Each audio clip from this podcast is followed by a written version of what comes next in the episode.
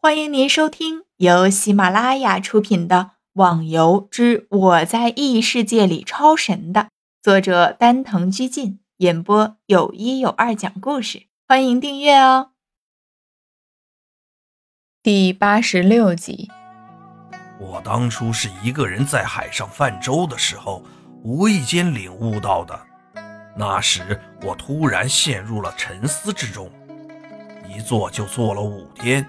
幸好当时没起什么大风浪，不然的话，呵呵，我也回不到这里了。吴昕笑着说道，对当时的生死没有一丝的惧怕神情。泛舟，逍遥的脑海中思考起，自己是不是也要一个人坐着船在海上漂那么几天呢？岛主，你是不是也想要到海上去泛舟啊？吴信突然的问道：“嗯，你怎么知道的？”逍遥好奇的问道，想着难道他能看穿别人的心思不成？经过几天的观察，我知道岛主是一个对武功比较执着的人。现在知道了我领悟意境的情况，也一定会去的。如果是当初刚刚领悟到意境的人，我的确会赞成岛主的想法。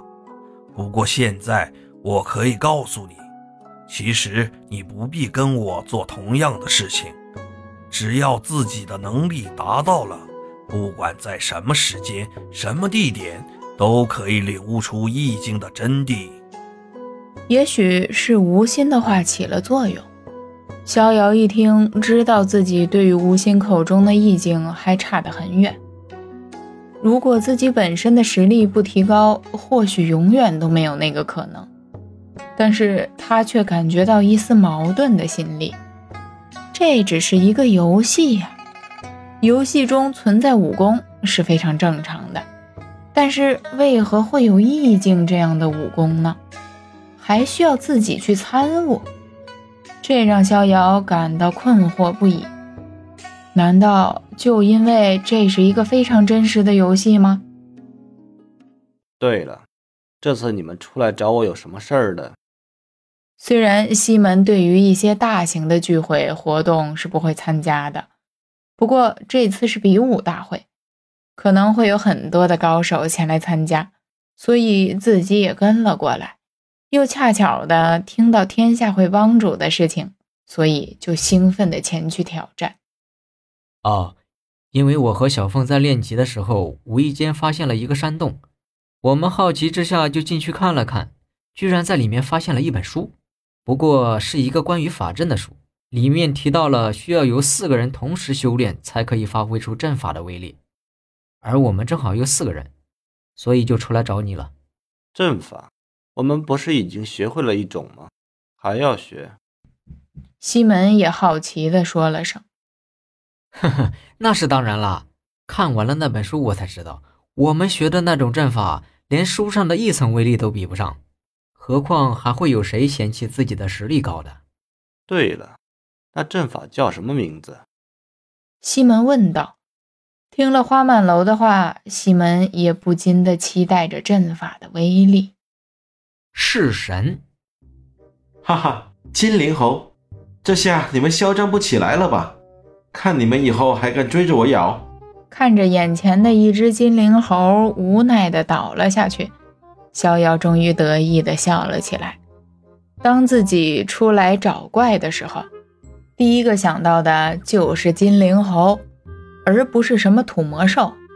现在的逍遥发现，使用了武功的快感。当使用御剑术的时候，逍遥有一种天下唯我独尊的感觉。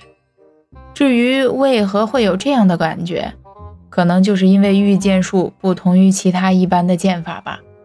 呃，还有一个原因就是逍遥是中二男青年呀。